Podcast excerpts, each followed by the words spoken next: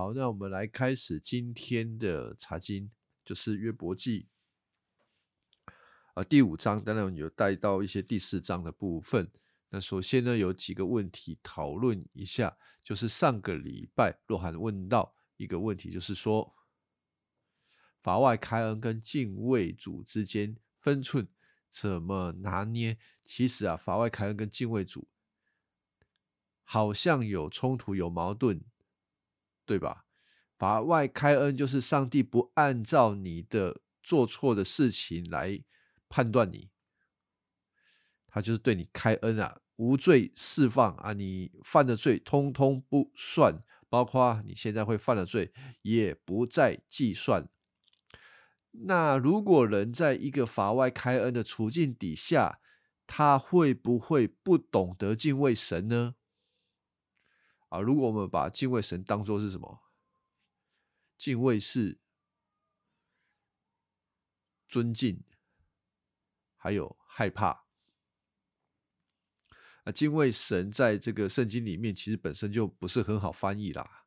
啊，中文翻译为敬畏，里面有尊敬的成分。那你如果看英文译本啊，很多它就是害怕比较多。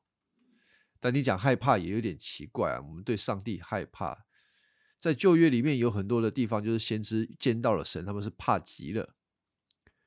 可是到了新约的时候，好像那个不是那样子的怕。如果你是从耶稣基督。的这个角度切入的话，我们对天上的父神不应当是好像害怕怕死的那种关系啊，因为敬畏本身就是一种你在上帝面前的态度，有害怕，有尊敬，所以既然有害怕跟尊敬，它就是有一个张力在那边啊，你不会散漫，你不会不会散漫，你会。在意你会尊敬，好，那这样子跟法外开恩有没有冲突呢？来问一下大家，这样子有没有冲突啊？法外开恩就是你在恩典当中跟敬畏神这件事情有没有冲突啊？为什么没有？人。人可以因为上帝法外开恩，所以就又敬畏他吗？怎么样？那是怎么样？因为我们原本都是在神的震怒当中，然后他突然释放了我们，使我们对上帝还是存着一分的这个敬畏。因为你知道他的怒气是什么样子的，但是。他法外开恩之后，呃，你对他还是会有一种关系啦。你知道他原本是什么？你是靠着恩典进来的，但是并不是要弟兄姐妹活在一个恐惧之下，不是哦。那个恐惧，那个恐惧不是说好像你接下来做错事，上帝就把你丢出去，那个不叫做基督徒的敬畏。啊，我应该这样讲啦，敬畏有两种啦，一种不是在恩典里的敬畏，一种是在恩典里的敬畏。不是在恩典里的敬畏，就是非基督徒，他们不认识耶稣基督，他们知道上帝是威严的，然后对他们就是全然的害怕，只有害怕，因为没有恩典，所以他们全然的害怕。但是在恩典里的惧，恩典里的敬畏，就是你知道你是蒙赦免的，你是蒙赦免的。所以你会有害怕，但是这个害怕并不是叫你哦，好像怕这个神突然又发怒了。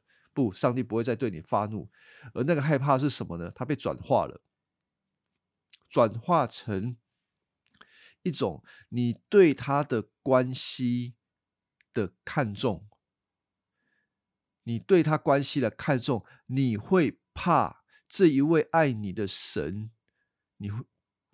你就是，你会怕这位爱你的神，你会怕，你会怕跟他的关系不好了啦。我应该这么说啦，你跟一位你爱的，也是他爱你的对象关系不好了，所以你在每件事情上面都会考虑他，这样可以理解吗？这样应该比较好理解啊。如果你有一个很爱你的父亲，啊，他真的很爱你，你知道他是全然的爱你，而且你也是全然的爱他，你就会在许多的事情上面都敬畏他。那个敬畏的害怕，不是说突然有一天你做错事，他就不爱你、不理你，不是，而是你怕伤他的心，你怕跟他的关系疏远。所以敬畏要分这两个层次来看，我们就比较能够明白说，哦，基督徒的敬畏不是那一种。不认识神恩典的害怕，而是怕与他远离的害怕。好，所以你如果知道法外开恩的话，你还是会敬畏神。那个敬畏是好的敬畏，不是坏的敬畏。坏的敬畏就是你会怕越，呃，你会怕说你做错事情，神把你赶出去，是这样子。好。好，那我们上个礼拜有谈到一些东西，就是原则性的东西啊。因为如果这个没有这个两个原则没有讲清楚的时候，你会看约伯跟约伯的好朋友他们的论述，好像讲的对，但其实又不对，是什么嘞？一般性原则就是上帝管理的一般性原则。神是用公义威严赏罚分明，并且人按照他所做的事情去回应他一般性原则。所以种什么就是会生出什么，你种瓜得瓜，种豆得豆啊，这个是一般性原则啊，也是必然的。可是这个一般性原则，哦，你不能说你。用一般性的原则来到上帝的面前，为什么？如果上帝是一个公义威严的，你不可能按照一般性的原则来到他的面前，不可能，因为你达不到那个标准啊。那以立法他就在这个事情上面搞错了。以立法他对约伯的要求就是。你犯罪了，所以你受惩罚。你要如何离开上帝对你的惩罚呢？你现在就要起来，好好的努力进钱。他努力进钱，就是要他用一般性的原则来到上帝的面前。但其实这个是行不通的。在圣经上，我们看到这个是行不通的。可是。所有的宗教都会如此的鼓励你。哎呀，你现在发生这样的事情，你需要做的是消灾解厄，你去放生，你要放鸟啊，放鱼啊，或者是你要吃素啊，你要干什么干什么，通通都是认为你要靠着自己的行为，借着一般性的原则来讨好你的神明。那我说啊，你的神明的标准。很高，没有错。高到什么程度？高到你做得到的程度。以立法没有发现这件事情。以立法就是认为上帝很很严，多严呢？严到以立法可以满足上帝的严格啦。但其实不是这样，以立法根本做不到。所以有一般性的原则，我们还要认识特殊性的原则。因为一般性原则我们不可能来到上帝的面前嘛。特殊性的原则是什么？那我有给大家看这个，就是。这个特殊性原则又称为在恩典里的关系，或者是圣约里的关系，或者更常讲的这个叫做在基督里的关系啊，这个都是同义词啦。什么同义词？就是你是靠着耶稣基督的恩典站立在上帝的面前，而不是按照你的行为站立在上帝的面前。你跟上上帝，或者说你跟天父上帝有一个。因着耶稣基督所成立的关系，这一个关系使得天父不用一你的行为的好坏来判断你，而是他看你就是他的儿子。好，那这个叫做特殊性原则，你是靠恩典来到上帝的面前的。那这个原则什么时候约伯什么时候明白呢？约伯到约伯记的最后面。约伯就明白了，啊，这个明白很重要的。如果基督徒可以明白这一件事情，我说他就真的明白福音到底是什么啊！但是我讲这个好像这个东西很难明白哦。我告诉大家，这个东西真的很难明白。你从脑袋明白还不够，你要进到你的心，还要进到你整个人的行为。整个过程当中，不但脑袋要明白，还有你内心的问题要不断的暴露出来，被显露出来，不然你的明白。还是不够的，就像约伯这样子，整个约伯记就是在铺路约伯这一个完美外貌的人内心的问题啊。约伯是很完美的，你从他的外在，我们如果看到很后面的章节，他是超完美的啊。一般人你绝对不可能指出他的问题来，但除非他发生这样的事情，你不知道约伯他还是个罪人。好，我们就讲这个一般性跟特殊性的两个原则，我们要来对照约伯记啊。如果听得很复杂，我再讲更简单的，就是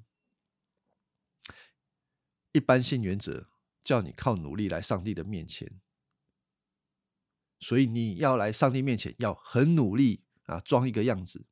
特殊性原则就是。你可以一塌糊涂的来到上帝的面前，你是靠恩典的。那这两个原则造成你在生活当中会看待事情的眼光的不同啊，所以这个很重要。那前面讲了这一些的铺陈呢，就是帮助我们继续看下去啊。好，我们再来看一下哈，这个第四章的第十二节，我我看这个我都觉得很重要，你要从。以立法，他所说的话来推敲推敲，他是一个什么样的人？他带着什么样的观念在讲这一些话？好，我们再来看一下哦，《约伯记》的第四章的第十二节。哼，他说：“哈，有一次我听见了一个消息，一个信息，他可能在做梦，有声音很细微，他就在听。”好像噩梦一样啊！我就恐惧战惊啊！有一阵风吹拂在我身上，我的毛都竖立起来。我看到有个某个形象，没有办法辨识它是什么。然后呢，有一个声音就传出来对我说：“在上帝面前，谁能够被称为艺人？在造物主面前，谁有纯洁？”上帝不信赖天使和众仆，他指出天使的过失。难道他会信赖用泥土所造的生物吗？那根基在尘土里，跟蛀虫一样被压碎。人早上活着，傍晚死了，他永远灭亡，没有人理会。他的帐篷的绳子断了，他死了，仍然愚昧无知。好，这个是他做的梦。我一个问题就是。当以利法对约伯说出他这个梦，以利法想要表达什么？还有约伯听了以利法的这个梦啊，他会有什么感觉？你可以想象以利法所讲的那个梦吗？以法就对约伯说：“哎，约伯，我跟你讲，我跟你讲，我也是做梦，梦到上帝很威严，上帝很严肃，他审判坏人。”他是一个赏罚分明的人，很恐怖啊！如果人不好好敬畏神哦，人哦，不过就像蛀虫一样。你觉得以利法的态度是怎么样？他在讲这个梦的时候，好，这个感觉上以利法好像已经先确定这个约伯肯定是犯罪的，然后就讲了这些话。其实这个话里面哦，我觉得带着很浓厚的想要带给人。恐惧，这里面没有半点怜悯啊，就是用恐惧来吓约伯啊，吓约伯。那如果约伯听了这个以利法的话，他会怎么样呢？那就是要吓他嘛，他当然是担心害怕。正常来讲，约伯就一般人听了这个就担心害怕，所以这个不是一个好的安慰方式啊啊！你不要拿某一些。宗教上面的东西来吓人，比如说，当我们看到基督徒他不像样的时候，哎，这个不像样。那如果要让人像样，我们会说什么？他可能来聚会迟到、不稳定，他可能，呃，呃，生活懒散，他可能不爱弟兄姐妹，他可能怎样怎样怎样等等啊。那你怎么让他行为被矫正呢？有的时候这个最有效了，这个跟宗教的方法一样，就是用吓的。哇嘎利贡，利亚，你如果怎么样怎么样啊，上帝就不爱你，因为上帝是很很很威严的，他很看重人的行为的。我们就用吓的，这个不是福音哦，所以不要用这种方式来吓弟兄姐妹。弟兄姐妹不需要被吓啦，因为就算他被吓来了，他被行为矫正了。这个跟福音没有关系啊！他行为矫正了，他会，他用错误的方法跟动机矫正了他对的行为，只会让他远离神，并不会让他亲近神。你只是让一个人心没有改变，然后外貌很像基督徒啊！你只是因为让他惧怕，所以。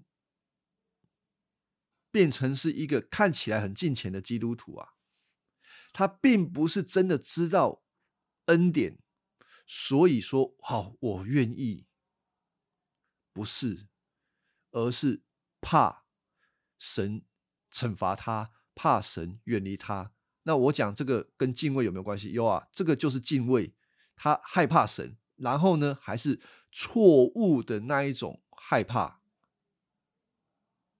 那对的害怕是什么？对的害怕就是你真的是在恩典里，所以你珍惜你跟上帝的关系，你愿意在凡事上面总是先想到神，在许多事情上面先想到别人，这个才是一个对的害怕哦，对的敬畏啦，对的敬畏，对的对的害怕一样。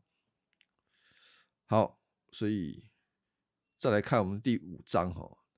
第五章一到七节里面，以立法说到我说什么？我们一到七节我来读一下哈。这个以立法继续对这个约伯说啊：“你呼喊吧，看看有谁回答啊？你可以向哪一个天使求助呢？愤恨杀死无知的人，嫉妒使幼稚的人上升。我曾看见无知的人似乎安稳，但灾害突然临到他们家。”他的儿女无安全可言，在法庭上没有人替他们辩护。渔望的农产物被饥饿的人吃了，连那些在荆棘中的也被吃光。他的财富为饥渴的人所吞没。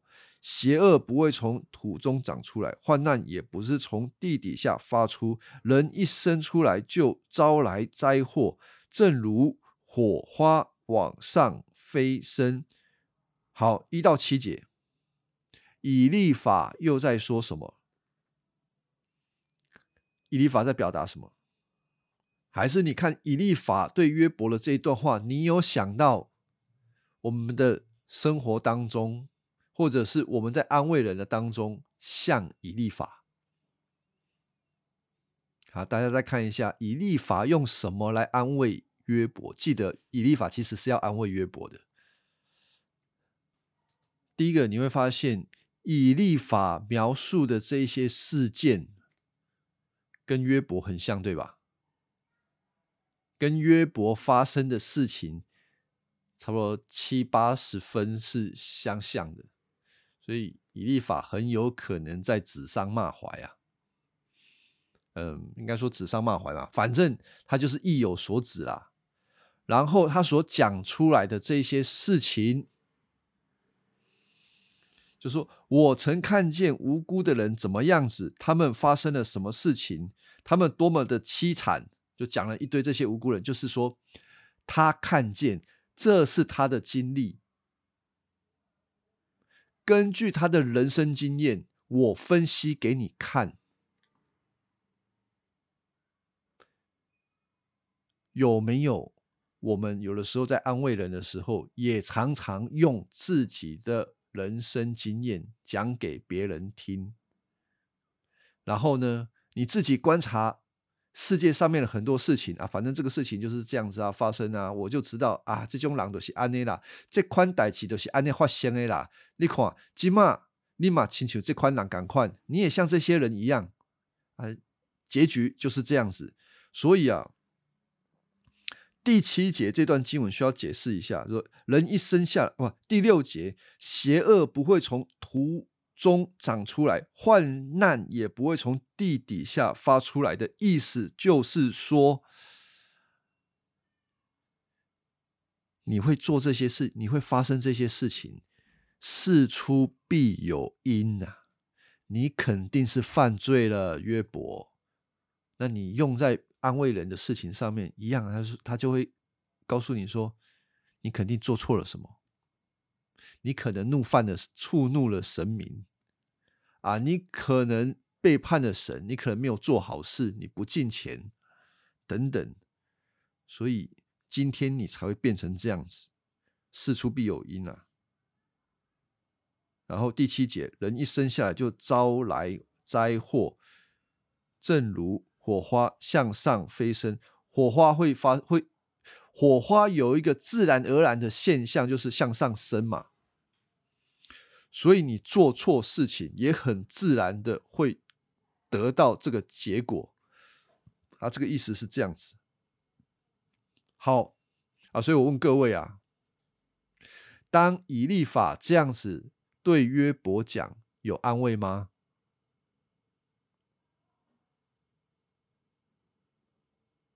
完全没有。为什么？为什么没有安慰啊？嗯，所以其实能做的是陪伴对方。那这个以立法的问题就是，他好像没有站在约伯的角度，然后就觉得约伯一定是怎样子。对，像罗汉跟曼宁讲的，对这个果报论果。暴论，从结果来看，啊，一个是定罪，就是一边讲一边定罪。好，那这个以立法哈，这样是对约伯。今天角色转换一下，如果你是约伯，啊，有人开始要安慰你了，可能你的实际生活当中也碰过，我觉得应该都碰过，有人要安慰你，可是他的安慰呢，他也不站在你的角度，他就是开始跟他讲过。过去的经验，哎，迄就是虾米人一战嘛是安内啦，啊，因一战嘛是安内啦，啊，因就是安诺安诺安诺。那我问大家，如果你碰过这样的经验，你得安慰吗？为什么？应该是很难呐。啊，如果你今天已经是很受伤，你已经是很受伤的一个状况。啊，人家来到你这边的时候，就开始跟你讲那个谁谁谁怎么样，没有用。你觉得不管他怎么说，怎么样的分析，那跟你无关啊。我们之前教会吼有一个姐妹就受伤，啊，她受伤蛮严重的，然后真的是身体的伤害啊，然后我们就有一些弟兄姐妹很好心啊。就带着另外一个弟兄姐妹来探访他。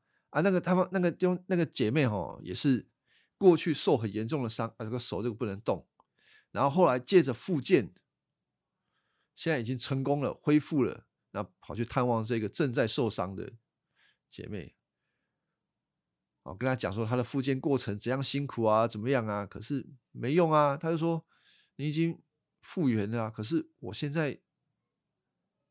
还在这个情况当中啊！你讲的所有的一切都没有用啊！我们没有，我们通常都不太喜欢人站在一个高高在上，然后开始跟我分析这些事情的。但是，人总是喜欢做这样事，因为当我站在一个高位来安慰人的时候。我可以不用跟他在一起，我是站在一个高位，然后用好像教练的教师的身份来教他。通常被安慰的人不喜欢这样子的上下的关系，大家懂吗？就是今天我需要被安慰，我不需要找一个教练来告诉我来教我怎么做，我需要的是一个跟我站在一样位置的人陪我度过。你知道，跟我们的主耶稣也是一样的。今天我们犯罪了，堕落，离开神了。我们不知道怎么回去，神也不是用一种在天上，然后不断的差派他的先知啊，我我跟你讲啊，叫先知赶紧嘎，或者是叫君王来带领你，或者是修理你干什么的，而是他会自己来到这个世界上面，跟他所要安慰的人同在一起。我们的神是靠近我们的神，而不是一个高高在上的人。虽然他的位分确实高高在上，那我们基督徒更应该要理解这一件事情。当我们要安慰人的时候，绝对不要觉得说：“哦，他是受苦的，他现在状态是比我低的，所以我要嘎你嘎，嘎不好呀，那个没有用。”而是我们如何跟爱哭的人同爱哭，悲伤的人同悲伤，这才是一个从主而来的一个安慰人的方式。好，那我之前发的第四个问题就是啊，以立法会这样子安慰人，问题出在哪里呢？其实前面已经讲答案了啦，就是他没有去怜悯对方，他都按照自己的角度方式。来安慰人，他根本没有把自己跟约伯放在同一个位置上面。你可以看第三节，第三节说：“我曾看见无知的人似乎平安，然后怎样怎样这样。”他看见，他用他自己的眼睛观察。然后第八节他说：“至于我，我要寻求上帝，向他陈述我的问题。”哎，这个其实很无情哎。他跟约伯说：“我看到这个做坏的人。”他们就是会招致这种患难啊，所以约伯，你要加油。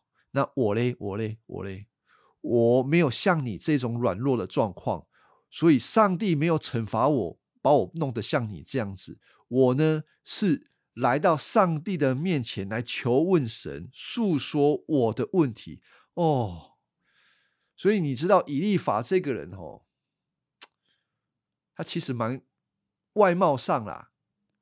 挺近前的，挺高贵的，挺出淤泥而不染的，他是一个这样子的人啊。但是这样子的人就很难安慰人。可是大多数的人都喜欢扮演这样子的角色。好，这段有没有什么问题？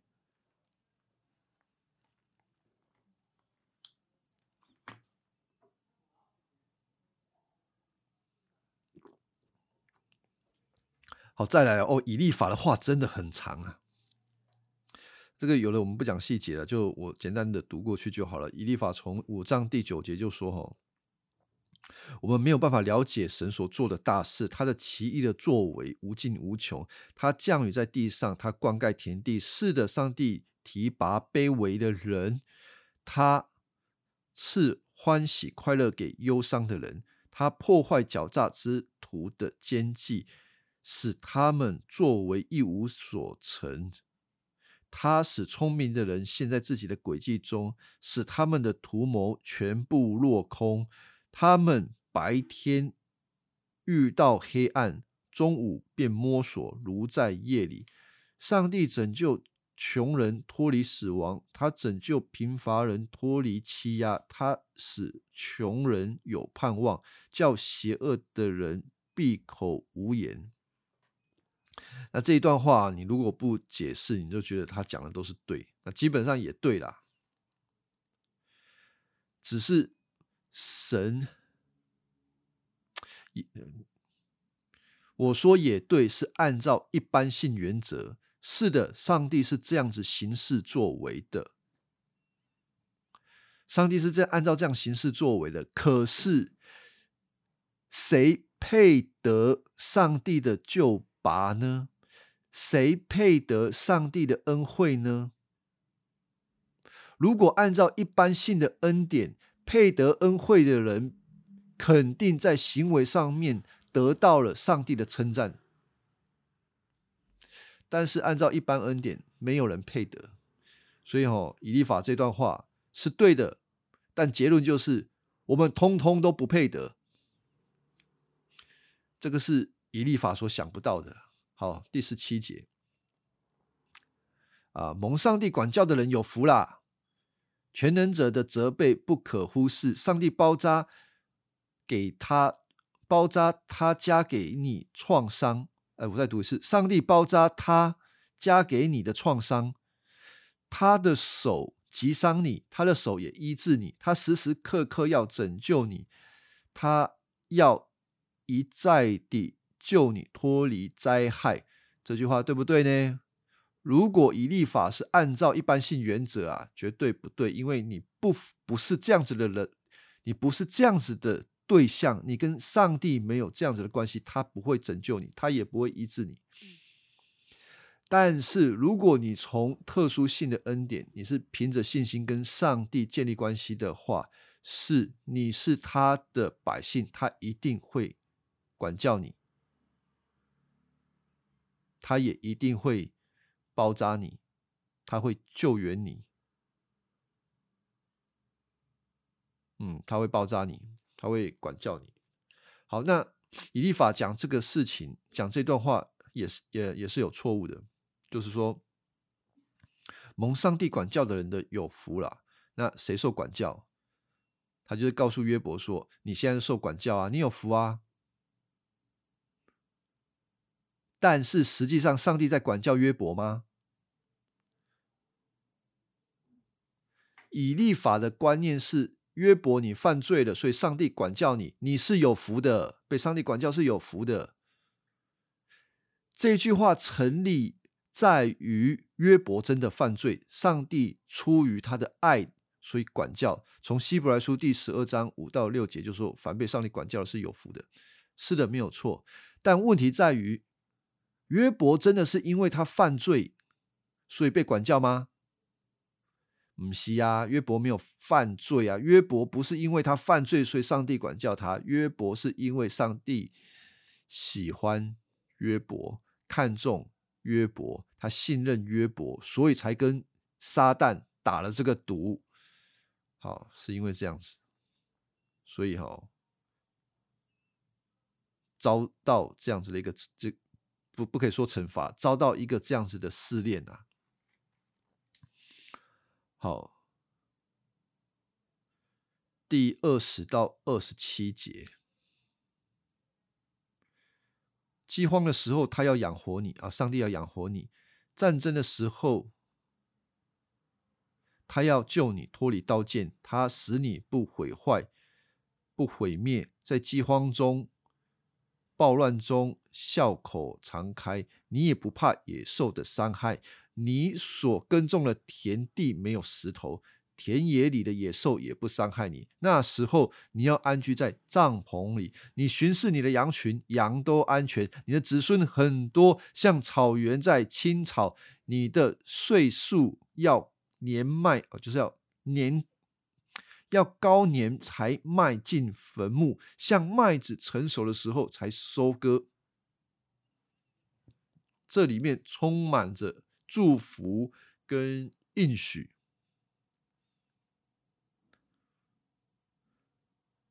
以利法在这段文字里面充满了祝福跟应许，用这个来安慰约伯。这样子好吗？安内甘丢约伯听到会怎么样？很高兴吗？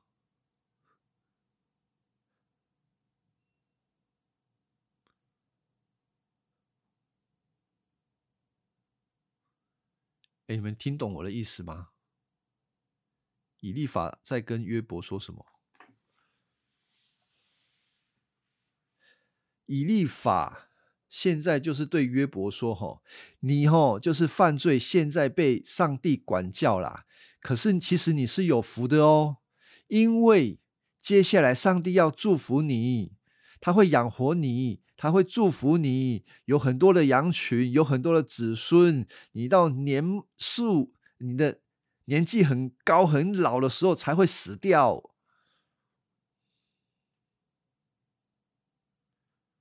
这个是。以利法对约伯提出来的激励盼望，二十七节，他说：“约伯啊，这个是我观察到的真理，为了你的好处，你要采纳。那约伯要不要采纳？约伯要采纳吗？”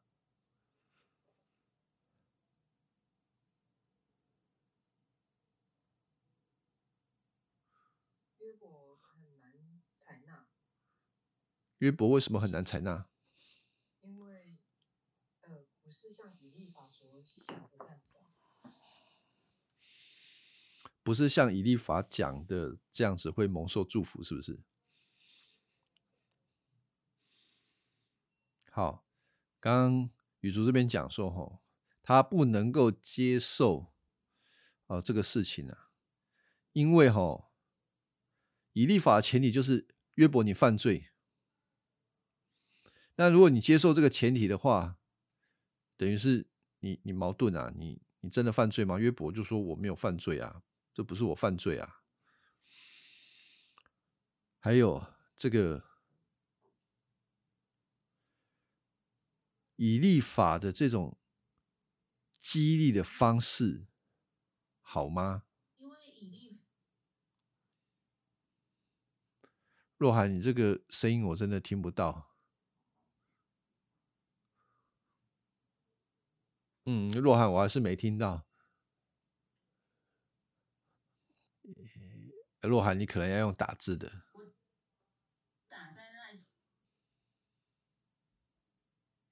以利法这边是希望约伯可以相信上帝，最后会祝福他啦。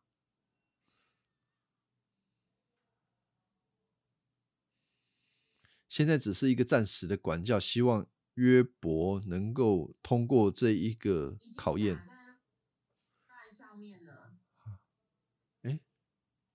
没哦，以利法以为自己可以解读上帝，好像自己比约伯更更比比约伯对上帝更熟。哦，以利法觉得自己比约伯更认识上帝。好。当然了，他当然是觉得自己比约伯还要更认识上帝，不然他不会用这种态度跟约伯在一起啊，用这种方式来安慰约伯啊。他不是用一种谦卑的方式，而是用一种长辈、年长者去安慰约伯。好，那我刚刚讲以立法这种安慰还有什么问题？就是。他要约伯，他要约伯相信一个盼望，成为他开始站起来被激励的一个动力。他要约伯相信他将会得祝福。以利法所讲的，他的田地、他的子孙、他的羊群、他的年数都会得祝福。可是这个完全没有处理到约伯到底发生了什么事情。有的时候，我们跟呃一些受伤的人、安慰的人。可能我们会太快的进入说哦，所以上帝会祝福你啊，啊，你现在要站起来啊，刚强壮胆啊。其实那有有的时候是没有顾及到对方他真实的一些状况，然后好像想要解决表面上面的问题，他有点像是利诱啊，用利益引诱他，不要看你的问题，赶快站起来。有这种有这种状况。好，再来啊，这个就总算啊，以利以以利法讲完了，第五章讲完了，换到第六章啊。以利法最大的问题在于他用自己的视角来看待这所有的事情，所以讲再多，约伯都是没有被安慰的。第六章一开始，约伯就说：“但愿有人把我的灾难称一称，有人把我的愁烦放在天平上，他们比海滩上的沙还要重，因此啊。”不必因我的话出入而见怪啊！其实第二节已经讲的很明白了。有你们有谁？有谁看看我遭遇的？你们再来想你们所讲出来的话。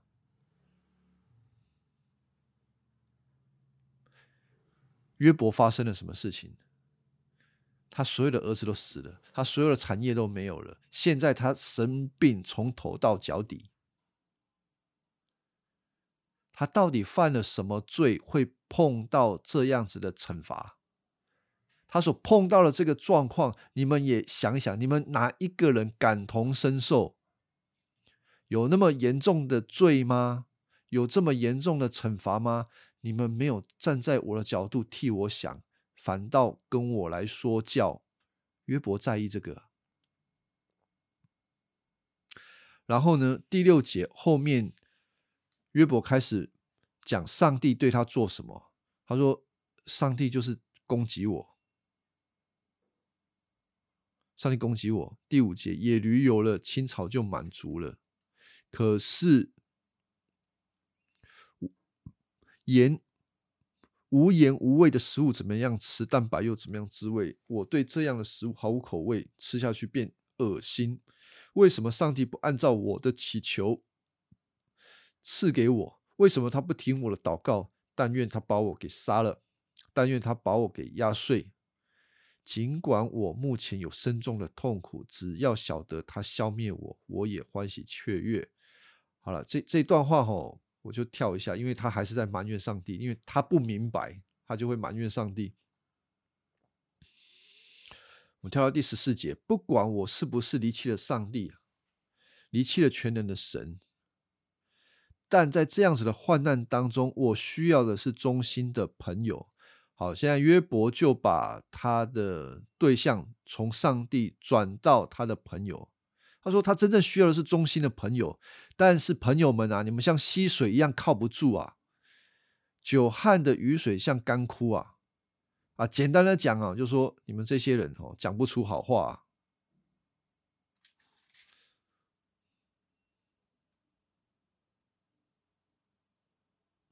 他说：“你们讲不出好话。”第二十四节，呃，如果我有讲错了，请你指教我，我会听。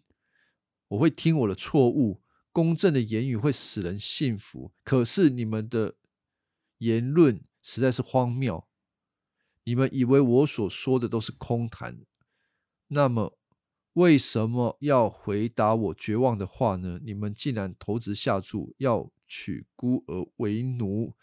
好，等等，在这段话当中，约伯就在。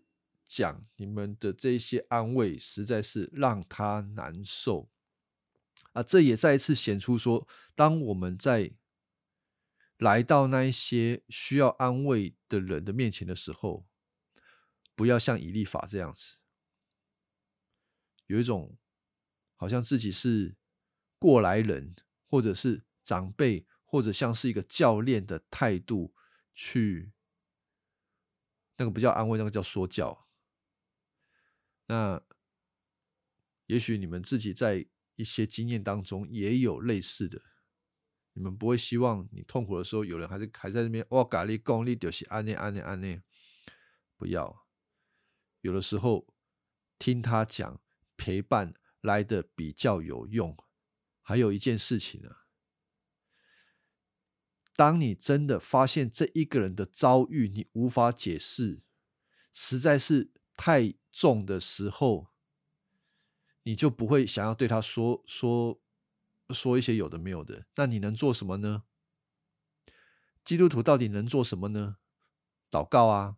有的时候我们就是忘记要祷告这件事情啊。你没有办法解决别人的，你没有办法给他好的意见，你就是为他祷告，这个就是最好的啊！没有比这个什么好的。你看整个约伯记哦，啊，四十几章里面，这三个朋友对约伯车轮战啊，车轮战，可是没有人要先为约伯祷告，这个是很有趣的事情。人宁可哦在嘴巴上面讲一堆啦，也不愿意把这这。这一件神带到上帝的面前来处理，对吧？啊，我再说一次，人很喜欢在嘴巴上面就是做教导的工作，而不是把需要带到上帝的面前。那从约伯记，我们都需要在这个事情上面有一些醒思。好啊，这一段有没有什么问题？第七章啊，约伯继续说哦。人在世上好像被迫当兵一样，天天过着负重劳苦的生活，像奴隶一样，渴慕阴凉，像故宫等待工资。我注定困苦岁月，夜夜只有悲愁。我躺下，黑夜漫漫，反复不能成眠，只盼望天亮。我一身蛆虫，长满了疥藓，我的皮肤溃烂破裂。我的日子比说还快，都在无望中飞逝啊！上帝啊，求你记得，我的生命只是一口气息，我再没有幸福的日子。你现在看见我，但将不再看见到。如果你要找我，我已经不在，像云朵消散，人死了 不能再返回，他不再回家。被认识他的人遗忘啊！不，我不能沉默，我要吐露我的心灵悲愁，我要陈述我内心的苦闷。你为什么防守着我？难道你把我当做海怪吗？这个海怪，海怪是什么？海怪哈，有呃，其实之后好了，海怪基本上就像是呃，他们希伯来的一些。呃，看作是撒旦的这些象征特别是约伯记里面有谈到这些，像海怪，或者是四十几章里面发生的，他讲出来像河马那些动物，它都是一个撒旦的象征，撒旦或者是邪恶的象征啊。好，我躺下想休息，希望解除我的痛苦。然而，你用噩梦恐吓我，使我受幻象的困扰。因此，我宁可窒息，不愿活着受苦。我毫无生趣，厌弃生命，别理睬吧，我生命毫无意义。好，我就先读到这里就好了。第呃，约伯所有的朋友，他们不会祷告。约伯在跟他的朋友抱怨完、讲完话，他都会回到上帝的面前。这个就叫做信心。你在生活当中一塌糊涂的时候，你要来到上帝的面前。当然，你有两个抉择了，一个就是自己继续的自怨自哀。或者是一塌糊涂的来到上帝的面前，你只有这两条路。约伯不管怎么样，都回到上帝的面前，而且他是很真诚的。那个真诚是什么？那个真诚就是他没有做任何的伪装，他感受到什么，他想到什么，他就直接讲出来。所以。你可以发现，其实他对上帝的话很不客气的，他甚至有点威胁上帝啊！你现在看得到我，但将来你就看不到我喽，因为你要找我的时候，我就不在了，因为我死掉了，有点威胁上帝。哎，这样好吗？呃，当然不成熟。不过，上帝接纳不成熟而会来到他面前的罪人，反倒上帝不会接纳一个看起来很成熟却很虚伪的罪人啊，同样都是罪人。约伯给我们做了很好的这个示范，他不论如何都会照样的来到上帝的面前，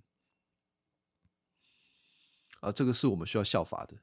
那我们祷告也是一样，我们不管公祷私祷，特别是私祷，因为公祷有时候我们可能碍于面子啊，我们不想祷告某些事情的。但是私祷的时候，我们需要很真诚来到上帝面前，想到什么，你心里有什么，就应该要向神吐露。